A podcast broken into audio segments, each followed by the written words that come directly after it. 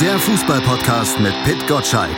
Im Doppelpass mit meinsportpodcast.de. Herzlich willkommen zu einer neuen Ausgabe vom Fever Pitch Podcast auf meinsportpodcast.de. Heute allerdings ohne Pit Gottschalk, der ist auf dem entgegengesetzten Ende der Erde in Australien nämlich derzeit unterwegs und versorgt euch von da aktuell natürlich trotzdem mit seinem Fever Pitch Newsletter. Allerdings hier im Podcast, da hat er mich am Mikro ein bisschen alleine gelassen, aber keine Bange, ein Malte Asmus bleibt nicht lange alleine. Ich habe mir kompetenten Ersatz besorgt, nämlich Fever Pitch Kolumnist Alex Steudel ist bei mir und er weiß, wie es ist für Pitt in die Bresche zu springen. Hallo Alex.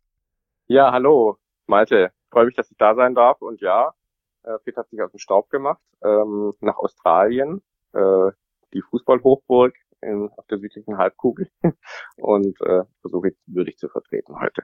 Das wird dir sicherlich gelingen, sage ich jetzt einfach schon mal zum Einstieg. Wir haben ja auch ein Thema, über das wir ganz, ganz dringend sprechen müssen, denn am Wochenende steht ja einiges in der Bundesliga wieder auf dem Programm. Vor allen Dingen natürlich das Duell zwischen Bayern München und Borussia Dortmund, der deutsche Klassiko, wie das Duell so schön marketingtechnisch hochgejatzt wird. Ich weiß nicht, wie es dir geht, Alex, aber ich finde diesen Begriff ziemlich nervig. Bei Classico erwarte ich ein Duell, was seit zig Jahrzehnten eigentlich fasziniert, so wie Real gegen Barca oder auch der Super Classico in Argentinien zwischen Boca und River. Äh, Bayern Dortmund, das ist eher so erst seit 20, 25 Jahren interessant. Wie geht's dir dabei? Ja, mir geht's genauso. Das ist natürlich ein tolles Spiel und natürlich sind alle wahnsinnig aufgeregt und freuen sich darauf. Aber ein Klassiko ist für mich was anderes. Das ist ein Spiel, das ist irgendwie seit, äh, ich sage mal, Jahrhunderten übertrieben geben muss. Äh, und da ist natürlich äh, Madrid äh, gegen Barcelona ein gutes Beispiel. Und in England gibt's ja sowas auch, aber die nennen ja dann auch nicht Klassiko. So viel Selbstbewusstsein sollte der deutsche Fußball haben, dass er sich jetzt nicht in Spanien, die ja nicht gerade die Wiege des Fußballs sind, äh, solche Begriffe ausleiht. Spanische Verhältnisse wollte ja schon Uli Hoeneß eigentlich in Deutschland nicht haben. Genau, ganz genau. Aber wenn du sagst Klassiko, so richtig, was gibt's in Deutschland auch gar nicht, ne? so, ein, so, ein, so ein Äquivalent, äh, weil eben viele Traditionsmannschaften dann irgendwann auch nicht mehr Schritt halten konnten. Ich erinnere da zum Beispiel an deinen HSV. Ja, mein HSV, ähm, da ist der Klassiko inzwischen ja ein Zweitligaduell gegen St. den FC St. Pauli. Und äh, in, in, in Restdeutschland, äh, finde ich, gibt es den Begriff einfach nicht oder man kann ihn nicht verwenden, weil Deutschland hat eine andere Kultur. Deutschland sind diese Klassiker sind einfach meistens Spiele, die Derbys sind, also Schalke gegen Dortmund oder ich weiß noch, als ich Bayern-Reporter in München war, da war äh, 68 gegen FC Bayern. Das hat wirklich die Stadt elektrisiert, tagelang, wochenlang, vorher und nachher. Das sind wirklich sozusagen, wenn man den Begriff verwenden möchte, Klassikos. Aber Borussia Dortmund und Bayern, das ist irgendwie, das ist ein ganz, ganz tolles Spiel, aber mit Klassiko hat das meiner Meinung nach nichts zu tun. Und es steht ja auch derzeit wieder einiges auf dem Spiel im Duell zwischen den beiden dann am Samstag 18.30 Uhr in München, wenn die Bayern Borussia Dortmund empfangen. Und da müssen wir natürlich auf die aktuelle Situation zu sprechen kommen. Die beiden Teams, ja, die kriseln in den letzten Wochen so ein bisschen vor sich hin. Die Trainer standen arg in der Kritik, aber die wetten darauf, dass Lucien Favre vor Nico Kovac fliegt. Die waren eigentlich deutlich oder deutlich deutlich sicherer als die, dass jetzt Kovac vor Favre fliegt. Doch dann kam das 1 zu 5 in Frankfurt. Alles drehte sich um. Bayern handelte, Kovac ist raus und Interimscoach Flick ist jetzt da. Und bevor wir auf dessen ersten Einsatz zu sprechen kommen, bleiben wir nochmal bei Kovac. Nach dessen Abgang hat sich Hertha-Coach Ante Czovic, ein langjähriger Weggefährte von Kovac, im Interview mit Amazon Music geäußert und hat das hier zu Kovac gesagt. Wenn du diesen Beruf beginnst, läuft deine Uhr rückwärts. Das muss jeder sich im Klaren sein, der jemals Trainer Beruf ausüben möchte, dass deine Uhr rückwärts läuft. Und in dem Fall ist es bei uns allen so, dass die Uhr rückwärts läuft. Und ich glaube aber, dass Nico mit äh, erhobenen Hauptes München verlassen kann, wenn du zwei Titel dort gewinnst. Keine einfache Umstände im letzten Jahr vorgefunden hat. In diesen Jahren nichtsdestotrotz ordentlich performt, Champions League, DFB-Pokal, aber auch in der Meisterschaft in allen drei Hochzeiten, die er tanzt, vorne dabei ist glaube ich, dass äh, es für ihn sehr ärgerlich oder sehr bitter ist, aber ich glaube trotz alledem, dass er als Mensch dort erhobene Hauptes München verlassen kann. Das ganze Interview mit Jovic hört ihr bei Amazon Music. Ja, als Mensch natürlich, da kann Kovac auf jeden Fall erhobenen Hauptes München verlassen. Seine menschlichen Qualitäten, die stellt niemand in Frage. Aber kann er das aus deiner Sicht, Alex, auch als Trainer, Meisterschaft, Pokal und Supercup gut und schön, aber seine Aufgabe umfasste ja eigentlich noch ein bisschen mehr. Ja, also was man unter Kovac einfach vermisst hat, war dieses typische Bayern-Spiel, also ein typisches Bayern-Spiel, als dass man es wiedererkennt. Das war, glaube ich, sein großes Problem. Und natürlich menschlich hat das, das hat mit dem Menschlichen überhaupt nichts zu tun. Ich kenne Nico Kovac früher noch, äh, als er Spieler beim FC Bayern war. ein ganz, ganz, ganz sympathischer Typ, sehr schlau auch, äh, der sich viele Gedanken über den Tellerrand hinaus macht und der ja auch in den Pressekonferenzen und in den Interviews immer wirklich authentisch aufgetreten ist und natürlich den ein oder anderen Fehler gemacht hat und vielleicht sich undiplomatisch geäußert hat, ja, aber das ist dann eben so. Und wenn du Erfolg hast, dann wird dir das als Vorteil ausgelegt und wenn du Misserfolg hast, dann ist es eben äh, kein Vorteil. Und ähm, er hat aber einfach es nicht geschafft, den Bayern seinen Stempel aufzudrücken. Wir haben einfach zu unterschiedlich gespielt. Er hat dann natürlich nach dem Coutinho kam, das ganze System nochmal über den Haufen geschmissen und man wusste nie, was ist das jetzt für eine Art von Ballbesitz, Fußball, wo ist äh, der Stempel, äh, den vielleicht andere Mannschaften auch haben. Und, und wenn du dann keinen Erfolg hast und so ein bisschen rumeierst äh, taktisch, äh, dann kommt so ein Spiel wie Frankfurt natürlich, das kann, da weiß jeder, äh, als das Spiel abgepfiffen wurde, wusste eigentlich jeder, der sich mit Bayern beschäftigt, sowas übersteht kein Bayern-Trainer. Und ähm, es war natürlich schade für ihn, aber ich glaube, es war schon die richtige Entscheidung, weil ähm, die Mannschaft einfach, die braucht einfach eine klarere Struktur, eine klare Ansage. Ich finde, man hat es auch am Dienstag wieder gesehen gegen Piraeus. Ähm, das ist alles momentan, das sind einfach ein Haufen guter Spieler, die dann immer auch ein gutes Spiel machen, aber man erkennt nicht ganz genau, wo eigentlich der Weg hingeht. Mhm. Und diese fehlende Handschrift, dieser fehlende Weg, äh, den man sehen kann, das schlägt sich auch in der Statistik nieder. Die Kollegen von der Sportbild haben es in dieser Woche mal aufgeschlüsselt und alle Bayern-Trainer seit Pep Guardiola mal mit Kovac verglichen. Und was dabei auffällt, er hat die schlechteste Bilanz in allen Schlüsselstatistiken. Ja, kann ich mir gut vorstellen, weil das sind natürlich dann die Konsequenzen aus so einer äh, Situation ähm, wenn man zwar immer wieder gute Spiele zwischendurch hat, aber eben auch Spiele, die sehr schlecht sind. Äh, dann hast du natürlich eine schlechte Statistik logischerweise. Ähm, und du hast vor allem eine Mannschaft, äh, die das auch hinterfragt. Und ähm, das, glaube ich, war beim FC Bayern auf jeden Fall so, äh, dass die Spieler sich äh, bestimmt gefragt haben, was machen wir hier eigentlich und was ist eigentlich der Plan? Was hat er für einen Plan? Schön reden ist ja die eine Sache, das kann er äh, aber den Plan der Mannschaft zu unterbreiten und die zu überzeugen, dass das der richtige Weg ist, das hat er eben nicht geschafft. Und das ist dann eben das Ergebnis. Ich meine, man braucht nur auf die Tabelle gucken, da brauche ich keine großen Statistiken. Ähm, die Tabelle spricht eine eindeutige Sprache. Der Kovac hat die Bayern übernommen äh, mit sechs Meisterschaften in Folge. Er hat dann noch eine gewonnen, aber seither geht es eigentlich bergab und es war ja auch jetzt nicht so überragend in der letzten, äh, in der letzten Saison. Die Aufholjagd war gut gegen Dortmund, aber so richtig toll äh, war es nie. Das hat man in der Champions League gesehen. Mhm. Jetzt könnte man natürlich böse sagen, das Geeier auf dem Platz passt äh, auch zu dem Geeier in der Führungsetage. Absolut. Ähm, ich finde, dass wir da ein ganz großes äh, Hierarchieproblem in der äh, in der oberen Etage haben. Das hat sich äh, in den letzten Monaten schon relativ deutlich gezeigt. Äh, wenn Hassan Salihamidzic jetzt äh, sozusagen derjenige sein soll, der da die Ansagen macht, oder er versucht zumindest die Ansage zu machen, die Ansagen zu machen, und du einen Präsidenten hast, der äh, zurücktritt, und du hast einen Vorstandsvorsitzenden, der auch nicht mehr lange da ist, du hast so eine Übergangssituation, das spürt man einfach. Da ist eine, in irgendeiner Form der Wurm drin und ähm, da sind die Entscheidungen nicht mehr so wie früher klar. Äh, das war halt bei Bayern früher so, da passierte was, dann war klar, wer macht die Ansagen, da war klar, da haut jetzt mal einer auf den Tisch. Heute ist so, da kommt halt Hassan die Pressezone und äußert sich mehr oder weniger kryptisch, versucht wichtig zu schauen. Und das überzeugt eben niemand. Und ich bin mir ganz sicher, das überzeugt auch die Mannschaft nicht. Und dann hast du schon so einen kleinen, wie so einen kleinen Riss im Gefüge und äh, das ist jetzt natürlich nicht der Hauptgrund, dass die Mannschaft nicht so gut spielt, aber es ist einer der Gründe und das ist ja am Ende immer so auf absolutem Spitzenniveau, da müssen eben alle Bestandteile passen. Und nach dem neuen Bestandteil auf der Trainerposition wird aktuell noch gesucht. Jetzt ist erstmal Hansi Flick da. Und er hatte gegen Piraeus dann auch seinen Einstand als Cheftrainer gefeiert. Und wie er bei diesem Spiel, nach diesem 2 zu 0 Sieg, wo man erstmal sagen muss, Bayern hat mal wieder zu 0 gespielt. Das gab es vorher lange nicht. Und sie haben das Achtelfinale in der Champions League erreicht. Da hat er sich geäußert in der Pressekonferenz. Und zwar so. Es ist einfach in der Defensive die Situation so, dass, dass, äh, dass wir einige Ausfälle haben, verletzungsbedingt mit Niklas Süle und auch Lukas Hernandez. Jerome Boateng ist gesperrt, also muss man natürlich auch da mal gucken, ähm, dass man eine Mannschaft oder eine Vier, die Viererkette auch einspielt. Und das haben sie wirklich sehr gut gemacht. Wir haben nichts zugelassen. Und äh, ich glaube, wenn man die letzten Spiele gesehen hat, da ist heute bin ich sehr zufrieden, weil die Null steht. Das ist einfach wichtig und ähm, wir haben heute das Achtelfinale erreicht, deswegen sind wir sehr zufrieden.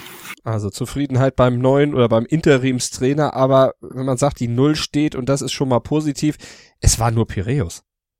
Ja, also äh, das Einzige, was das Spiel gezeigt hat, ist, dass äh, war, dass Olympiakos Piraeus wirklich der falsche Gegner zu diesem Zeitpunkt war. Er wäre der richtige gewesen, wenn sie ihn abgeschossen hätten. Und die haben ja gebettelt darum, abgeschossen zu werden. Also wie diese Mannschaft gespielt hat, sowas habe ich ja noch nie gesehen. Die hat sich ja wirklich um nichts bemüht. Also die hatte wirklich ein Tor zu schießen, stand da nicht auf dem Matchplan. Äh, das war einfach äh, nur verhindern, vermeiden, nicht untergehen. Und äh, wie das eine Viererkette jetzt als Bewährungsaufgabe, wie man das so deuten kann, ist mir ehrlich gesagt ein Rätsel, weil äh, das hat überhaupt nichts gebracht für Samstag. Die Mannschaft von Piraeus, die hat einfach hinten drin gestanden. Und äh, wenn man was sagen muss zu diesem Spiel ist, dass es wirklich unglaublich ist, wie man da noch bis kurz vor Schluss äh, 0 zu 0 spielen kann und in, im letzten Drittel so schlecht performen kann, wie es die Bayern gemacht haben. Bei diesem Ballbesitz und bei dieser Übermacht äh, äh, musst du quasi ein geniales Tor von Lewandowski haben, der das wirklich toll macht in dieser Situation. Äh, äh, das macht sonst kein Stürmer in Deutschland, äh, um da noch auf die Siegerstraße zu kommen. Also für mich war dieses 2 zu 0 wirklich, also das war das langweiligste 2 zu 0, was ich je gesehen habe, glaube ich. Ja, das stimmt. 26 Torschüsse hatten die Bayern zwar insgesamt, aber eben nur zwei Tore und auch von diesen Torschüssen waren ja viele auch überhaupt nicht zwingend. Das ist also dann wirklich ein okay. Problem. Ähm, am Ende eben ein 2 zu 0 Sieg. Ja, wieder mal dank Lewandowski. Also die Bayern müssen ihn ja quasi auf Knien anflehen, dass er seine Leisten-OP möglichst in der Winterpause macht ja, möglichst eine, die nur drei Minuten dauert und er kann sofort aufstehen und weiterspielen, weil alles andere kann man sich momentan gar nicht vorstellen beim FC Bayern. Äh, wie man sich auch, äh, ähm, man, er ist ja schon echt top motiviert und er, er wirft sich da voll rein und die anderen haben irgendwie auch den Eindruck erweckt, dass sie das Spiel gewinnen wollen, natürlich, aber mit dieser Vorgeschichte, diese Woche, Trainerentlassung, Mannschaft in der Pflicht, hast so einen Gegner vor der Brust und dann machen die so eine so ein, also das war wirklich ein bisschen Dienst nach Vorschrift. Ne? Da war ja null Begeisterung, null Euphorie, die Zuschauer sind fast eingeschlafen. Das war einfach ein völlig normales Spiel. Niemand würde je auf den Gedanken kommen, der es nicht wusste, dass das das erste Spiel nach einem Trainerwechsel ist. Also war ich schon echt erschüttert von dieser Leistung, wenn man es jetzt mal vergleicht äh, mit dem, was man dann äh, einen Tag später oder was man dann äh, bei Dortmund einen Tag vorher, würde ich sagen, gesehen hat. Ja, der komplett andere, äh, andere Aufbau des Spiels natürlich und vor allen Dingen auch eine Mannschaft bei Dortmund, die plötzlich das zeigt, was sie über Wochen nicht gezeigt hatte, was der Kollege Ecki Häuser mal im Interview mit Marco Reus dann thematisiert hatte und gesagt hatte, Mentalität fehlt euch oder fehlt euch die Mentalität. Gegen Inter haben sie es auf jeden Fall gezeigt. Viele Zeitungen haben jetzt auch schon geschrieben, oh, das ist das große Umdenken bei Favre, der hat draus gelernt, der äh, dreht sich jetzt plötzlich um 180 Grad. Siehst du das auch so krass?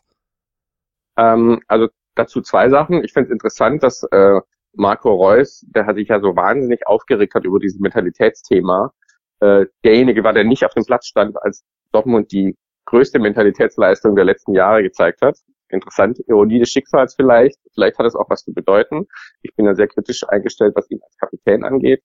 Ähm, das äh, mal. Und die andere Sache, ja, ich muss zugeben, in der ersten Halbzeit habe ich äh, auch gedacht, um Gottes Willen, ich habe durch den Favre beobachtet, ich habe gesehen, wie der da teilweise auf seiner Bank saß und seine Zettelchen ausgefüllt hat, irgendwie die Mannschaft nichts gebracht hat. Und äh, ich fand noch das Beste, wie er mit dem, also Anpfiff ertönte und er dann noch brav rübergegangen ist zur anderen Bank und da dem Konte die Hand geschüttelt hatte, dachte ich, oh Gott, das sind alles so, was sind das für Botschaften, die der da sendet, ne? Also so brav alles. Und hatte sie eigentlich schon komplett abgeschrieben. Und was dann passiert ist in der Halbzeit, also das, da müsste man wahrscheinlich, ich wahrscheinlich einen Film oder ein Buch drüber drehen. Äh, die Spieler haben es nicht so richtig ähm, danach erklärt. Bis jetzt hat eigentlich keiner so richtig genau erklärt, was da mit der Mannschaft passiert ist. Aber es war wirklich so, als ob in der Halbzeitpause dieses Spiels gegen Inter Mailand praktisch die Saison beendet wurde und eine neue Saison äh, anfing für Borussia Dortmund. Die kam raus und es war alles komplett anders. Und äh, das finde ich ja das Tolle am Fußball, wie solche in so einem Momentum plötzlich da ist. Äh, der, der Favre rannte plötzlich wie ein Gestörter die Linie hoch und runter, äh, auto verletzt mit seinem Oberschenkel. Die Mannschaft hat überragend gespielt. ich glaube, in der Mailand, die haben überhaupt nicht gewusst, was da los ist, oder was die anderen geschluckt haben in der Halbzeitpause oder was mit ihnen geschieht. Also es war schon echt ein magischer Moment im Fußball. Mhm. Und ich glaube ja an solche Sachen, dass, äh, dass solche Momente dann wirklich eine Saison äh, verändern können. Ähm, und ähm, das sind für mich eben die zwei, die zwei Ausgangsbedingungen für Samstag ganz spannend. Äh, auf der einen Seite die Bayern irgendwie kommen einfach nicht aus dem Pushen und auf der anderen Seite Dortmund, die ja jetzt eigentlich vor Selbstbewusstsein strotzen müssen. Und ja eben auch bewiesen haben, dass sie es offensiv können, wie wenn sie auf diese Bayern-Defensive treffen, die ja jetzt neu formiert ist, die sich eingespielt hat, in Anführungsstrichen gegen Piraeus, aber eigentlich gar nicht gefordert wurde. Das kann äh, unter Umständen ziemlich bitter werden für die Bayern. Ja, also das, äh, ich fürchte auch, dass es bitter wird, weil, ähm, wie du schon gesagt hast, das war ja kein Einspielen, das war gar nichts, das war nicht mal ein Trainingsspiel. Die haben ja überhaupt keine äh, Möglichkeit gehabt, sich hinten zu bewähren, weil natürlich vorne im, oder im, im, im mittleren Drittel schon die Angriffe unterbunden wurden äh, der Griechen. Und ähm, Alaba hat irgendwie einmal, glaube ich, noch einen haarsträubenden Fehler gemacht. Davies war ja eigentlich auch, wenn er den Ball hatte, ziemlich schwach. Äh, Pavard war sehr offensiv. Gut, Martinez ist, ist eine Bank, klar. Ähm, aber unter den momentanen Voraussetzungen mit dem gesperrten Boateng und dem verletzten Hernandez und dem Süle, dem verletzten, ähm, weiß man ehrlich gesagt nicht, wie das funktionieren soll am, äh, am Samstag. Wenn, wenn Dortmund ins Rollen kommt, äh, dann wird es echt schwierig für die Bayern. Und insofern gebe ich ähm, Flick da nicht recht, war das überhaupt kein äh, war das überhaupt keine Generalprobe oder irgendwas für Samstag. Ist das ein völlig anderes Spiel.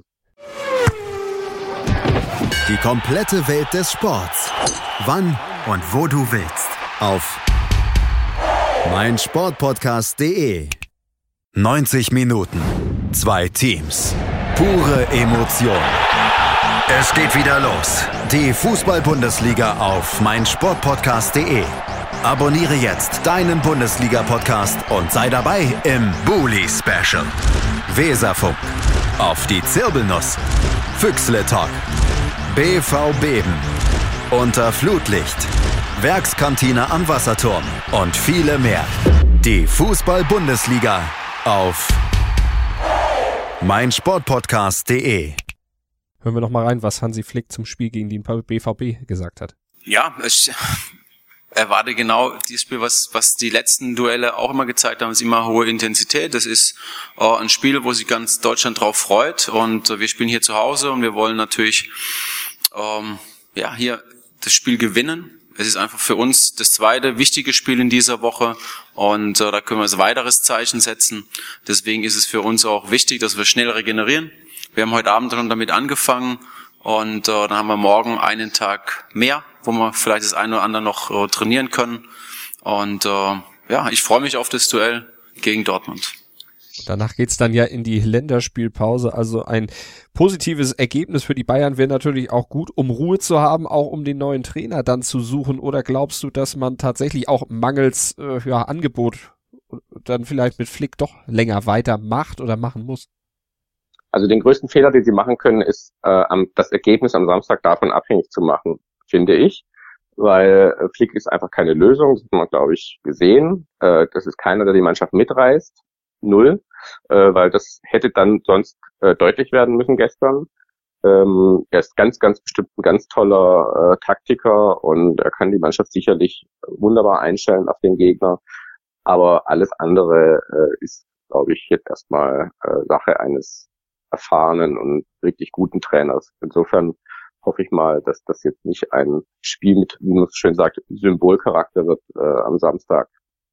Es gab ja in der Rückrunde der letzten Saison auch ein Duell mit Borussia Dortmund, wo vorher auch Kovac ein bisschen angezählt war, nicht so stark wie jetzt in den letzten Wochen, aber doch auch dann doch sehr in der Kritik stand und auch immer wieder diskutiert wurde. Da gab es dieses starke Ergebnis der Bayern dann gegen Dortmund, ich glaube 5-1 war es und danach waren dann alle Kritiker erstmal zum erliegen gekommen, außer vielleicht äh, Kalle Rummenigge, der dem Braten da immer noch nicht so ganz traute, aber äh, du, du befürchtest, dass es dann so eine Duplizität der Ereignisse gibt. Ja, nee, das war jetzt nur, also für den theoretischen Fall. Ich glaube nämlich nicht so richtig daran. Damals war ja das Momentum auf Seite der Bayern. Die Dortmunder haben ja die ganze Rückrunde eigentlich nur sich von Spiel zu Spiel gerettet, hatten ja ganz, ganz viele schlechte Spiele, haben ihren äh, Vorsprung Stück für Stück äh, verspielt. Die Stimmung in der Mannschaft war äh, zögerlich. Man sieht das ja auch wunderbar in der Dokumentation, die es gibt. Ähm, insofern war das natürlich ein Spiel, das sozusagen den, den, der letzte Sargnagel für Dortmund war. Und jetzt ist ja natürlich eine andere Situation. Jetzt kommt Dortmund mit Wahnsinns Selbstbewusstsein. Die wissen jetzt genau, was sie können. Die wissen, dass sie sogar Inter Mailand, muss man sich mal vorstellen, ein italienischer Spitzenclub, der zur Halbzeit 2 zu 0 führt, noch quasi wegschießen können. Da kommt natürlich jetzt eine Mannschaft mit einer ganz anderen Einstellung nach München und die Bayern, bin ich mir ganz sicher, in der Kabine sitzen die nicht und sagen, wie toll haben wir gegen Piraeus gespielt, sondern die fragen sich auch, wie konnte denn das sein, dass wir äh, so ein Spiel abliefern und da mit Mühe und Not uns noch von der Blamage retten in den letzten Minuten. Jetzt haben sich ja auch mehrere Spieler geäußert nach dem Abgang von Nico Kovac, dass sie es als persönliche Niederlage empfinden, dass ein Trainer gehen musste. Joshua Kimmich hat das beispielsweise gesagt, aber auch Robert Lewandowski wurde entsprechend zitiert. Sind das Lippenbekenntnisse oder glaubst du das? Doch, das glaube ich schon. Also wenn du so eng mit jemandem zusammenarbeitest über so einen langen Zeitraum, also äh, die Leute sind ja 24-7 äh, zusammen und ist ja nicht so, dass es da irgendwie einen Bruch gab zwischen dem Trainer und der Mannschaft sondern ich glaube, das war ja äh, zumindest äh, ein okayes Verhältnis.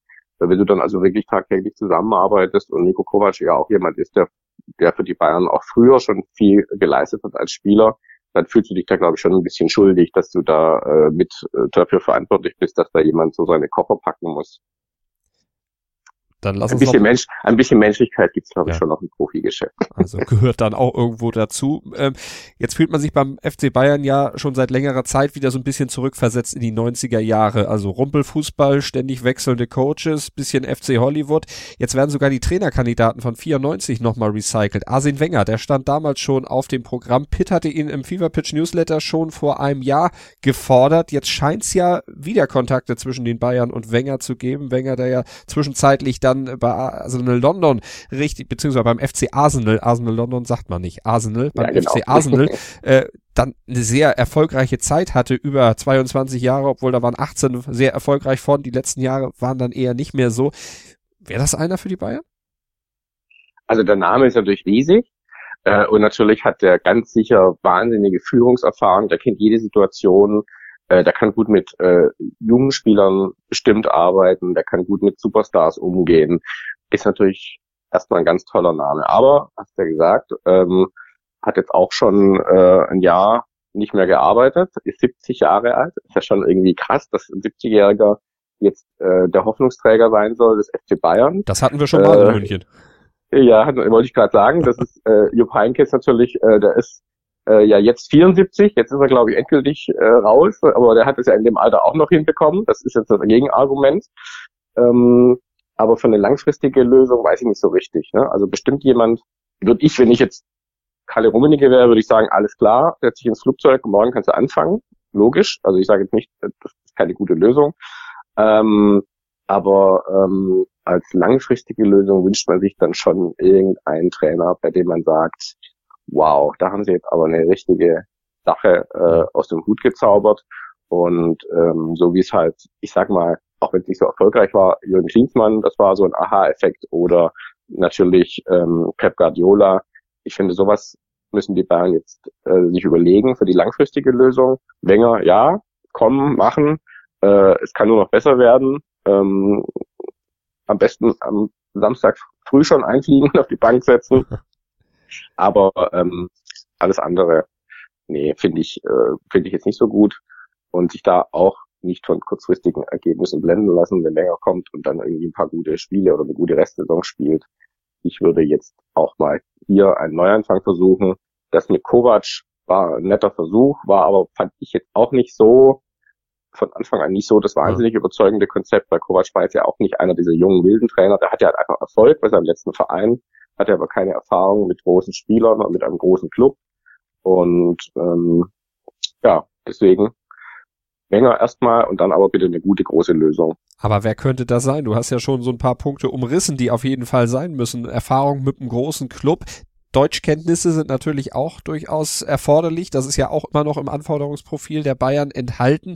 So viele gibt's da nicht, zumal man, man sich ja mit ein paar auch schon, ja nicht verscherzt hat, aber da ein paar Chancen hat liegen lassen. Nagelsmann zum Beispiel, der ist jetzt erstmal in Leipzig. Tuchel ist noch, Stand jetzt, muss man sagen, noch in Paris. Da kann es natürlich dann auch täglich zu Ende sein. Aber wäre das eine der Lösungen, wo du sagst, ab Sommer Nagelsmann oder Ten Hag? Also Nagelsmann auf jeden Fall, nur das wird äh, Tuchel meine ich, Tuchel. Tuchel, Tuchel meine ja. ich, Tuchel, aber Nagelsmann ja. gerne auch. Also ja, nee, also Tuchel, also Nagelsmann wollte ich trotzdem nochmal sagen, ist äh, natürlich super Trainer, ist aber jetzt erstmal, glaube ich, weg vom Fenster, weil er einfach in Leipzig ist, der wird da einfach nicht äh, gleich wieder weggehen. Tuchel ist für mich die Ideallösung. Ich bin so ein bisschen Tuchel-Fan, ich habe den ja mal kennengelernt. Ähm, großartiger Mensch, großartiger Typ, ein bisschen natürlich eigen und Tuchel funktioniert nicht mit so jemandem wie Watzke, der auch ein bisschen mitreden will. Der funktioniert nicht mit jemandem, glaube ich, wie äh, Rummenige Höhnes, die ja auch immer so gern mitreden wollen. Der könnte aber funktionieren, wenn schon ein Kahn da ist und der Ach. kommt ja dann äh, nächstes Jahr. Und das könnte ich mir als eine gute Kombi vorstellen, äh, diese beiden. Deswegen, wär, wenn ich Bayern wäre, würde ich alles dran setzen, den Tuchel zu holen und ähm, nicht sowas wie irgendwie einfach großen Namen. Ne? Mourinho, ähm, ich sage immer, wenn ein Trainer schon sagt, dass er gern kommen würde, dann ist er eigentlich schon, da muss man schon überlegen, warum macht er das jetzt? und äh, was hat er für ein Problem?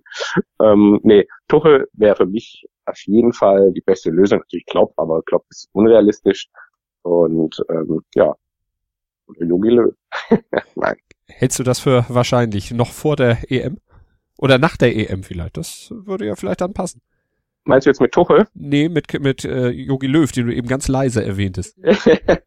ja, es könnte eine Möglichkeit sein, aber er ist schwimmt jetzt gerade auch nicht auf der Wahnsinns-Erfolgswelle und ich sehe ihn auch, viele sehen ihn ja auch ein bisschen skeptisch inzwischen, weil er halt irgendwie auch ein bisschen den Eindruck vermittelt hat, dass er nicht so richtig aus Fehlern lernt oder dass er ein bisschen stur ist. Und vor allem hat er halt noch nie einen großen Club geführt. Das ist ja natürlich schon mal eine ganz andere Nummer, ob du Nationaltrainer bist und irgendwie treibe jetzt mal alle ein, zwei Tage dich mal so ein bisschen um deinen Job kümmern musst und ansonsten vielleicht äh, viele andere Termine wahrnimmst oder ob du von morgens bis abends mit einer Mannschaft zusammenarbeiten musst, die nur aus Stars besteht und auch den menschlichen Teil ähm, äh, berücksichtigen muss und eben nicht so wie Löw sagen kannst, okay, die drei, die mache ich jetzt nicht so gern, die lade ich halt einfach nicht mehr ein, weil die kannst du nicht nicht einladen, die kommen halt jeden Morgen, weil sie Angestellte des Vereins sind. Und das ist, glaube ich, schon eine andere Art, Art zu arbeiten. Ähm, ich glaube, das glaube ich ehrlich gesagt nicht. Das wäre eine wirklich äh, schräge äh, Herangehensweise, weil du ja auch nicht weißt, wie die EM ausgeht.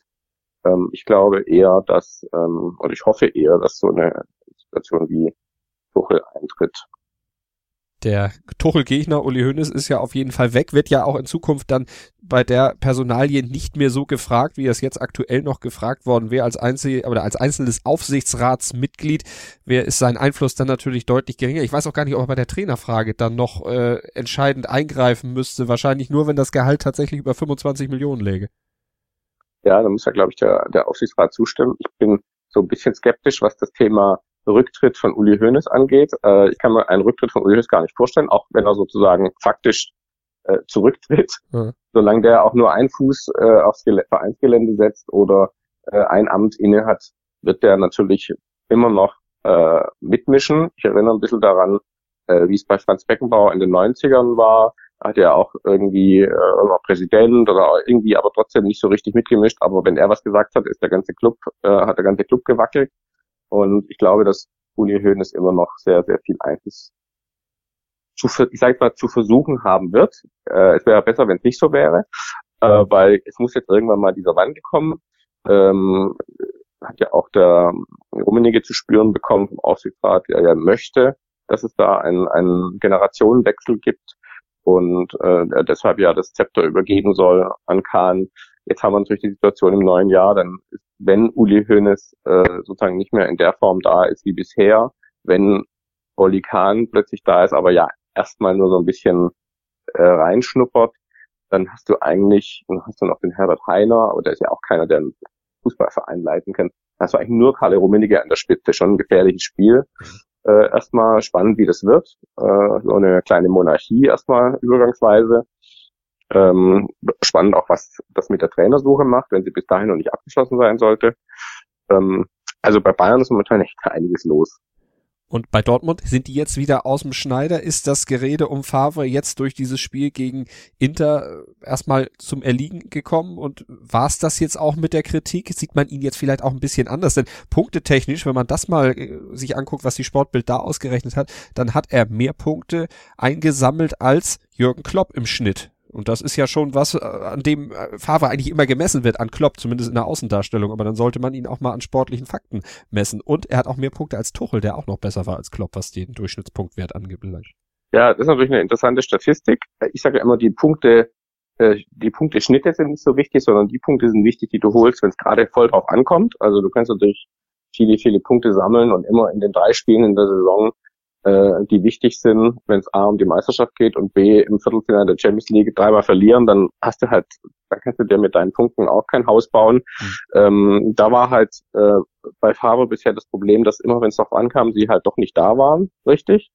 Und aktuell muss man sagen, wenn man das Spiel jetzt wegnehmen würde, das diese Woche stattgefunden hat, würde man ganz anders reden, äh, als wir es tun. Insofern muss man, glaube ich, tatsächlich noch zwei, drei Spiele warten, ob das jetzt eine sozusagen der Tottenham-Faktor von FC Bayern war, also ein Riesenspiel, äh, bei dem keiner so genau weiß, warum gab es das eigentlich, äh, oder ob das jetzt wirklich eine Trendwende war. Es sah für mich schon so ein bisschen nach Trendwende aus, vom Gesamtauftreten der Mannschaft, vom Auftreten des Trainers, der ähm, eigentlich dann genau das gezeigt hat, äh, was man von ihm erwartet, einfach Leidenschaft und einfach mal die Spieler, auch wenn es drauf ankommt, mitreißen. Das war ja genau die Situation, die die Mannschaft brauchte. Jetzt nach der Halbzeit jemanden, der sie mitreißt und äh, ein gutes Zeichen. Aber jetzt kann man natürlich logischerweise jetzt nicht sagen, alles klar, das war's jetzt. Ähm, damit haben sie alles bewiesen. Das war ein super Ding, aber jetzt müssen sie natürlich nachlegen in Dortmund, äh, in, in München. Wenn sie das verlieren, dann sind sie wieder zurück auf Los so ist es im Fußball ganz schnell. Das ist eben Tagesgeschäft und dieses Tagesgeschäft, das beurteilen und äh, verfolgen wir natürlich hier im FIFA Pitch Podcast auf meinsportpodcast.de, aber vor allen Dingen verfolgt Pit Gottschalk, unser Kollege, der aktuell in Australien ist, mit dem FIFA Pitch Newsletter. Das Geschehen täglich werktags von Montag bis Samstag gibt es den FIFA Pitch Newsletter um 6.10 Uhr morgens in euer Postfach. Wenn ihr ihn unter newsletter.pitgottschalk.de abonniert, dann habt ihr ihn immer zum Aufstehen, seid bestens informiert über die Fußballlage in Deutschland und international. Und das solltet ihr euch auf jeden Fall dann morgens immer reinziehen und den Fever Pitch Podcast einmal die Woche dann auch hören hier auf meinsportpodcast.de mit dem Podcatcher eures Vertrauens oder bei iTunes, wo ihr mögt. Wir sind überall zu finden und wenn ihr uns hört und mögt, dann wären wir auch sehr dankbar, wenn ihr uns bewertet, wenn ihr uns eine kleine Rezension schreibt bei iTunes. Dann wissen wir auch, was euch besonders gefällt und was wir vielleicht noch besser machen können. Das war der Fever Pitch Podcast am heutigen Tag in dieser Woche vor dem deutschen Klassiko. Jetzt habe ich es doch nochmal gesagt mit Alex Steudel in Vertretung für Pit Gottschalk. Alex, vielen Dank. Ja, vielen Dank, hat Spaß gemacht und äh, sind alle gespannt, wie es ausgeht. Und nächste Woche diskutieren wir darüber, warum wir alle keine Ahnung haben. Weil wir nicht, alles nicht richtig vorausgesagt haben. das, da müssten wir eigentlich jede Woche irgendwo Abbitte leisten, weil irgendwo liegt man genau. immer daneben. Aber das so ist, ist es. Am Fußball. Man lehnt sich weit aus dem Fenster und die Fallhöhe ist manchmal sehr, sehr hoch, auch hier bei uns im Fever Pitch Podcast. Absolut. Fever Pitch, der Fußballpodcast mit Pit Gottschalk. Im Doppelpass mit meinsportpodcast.de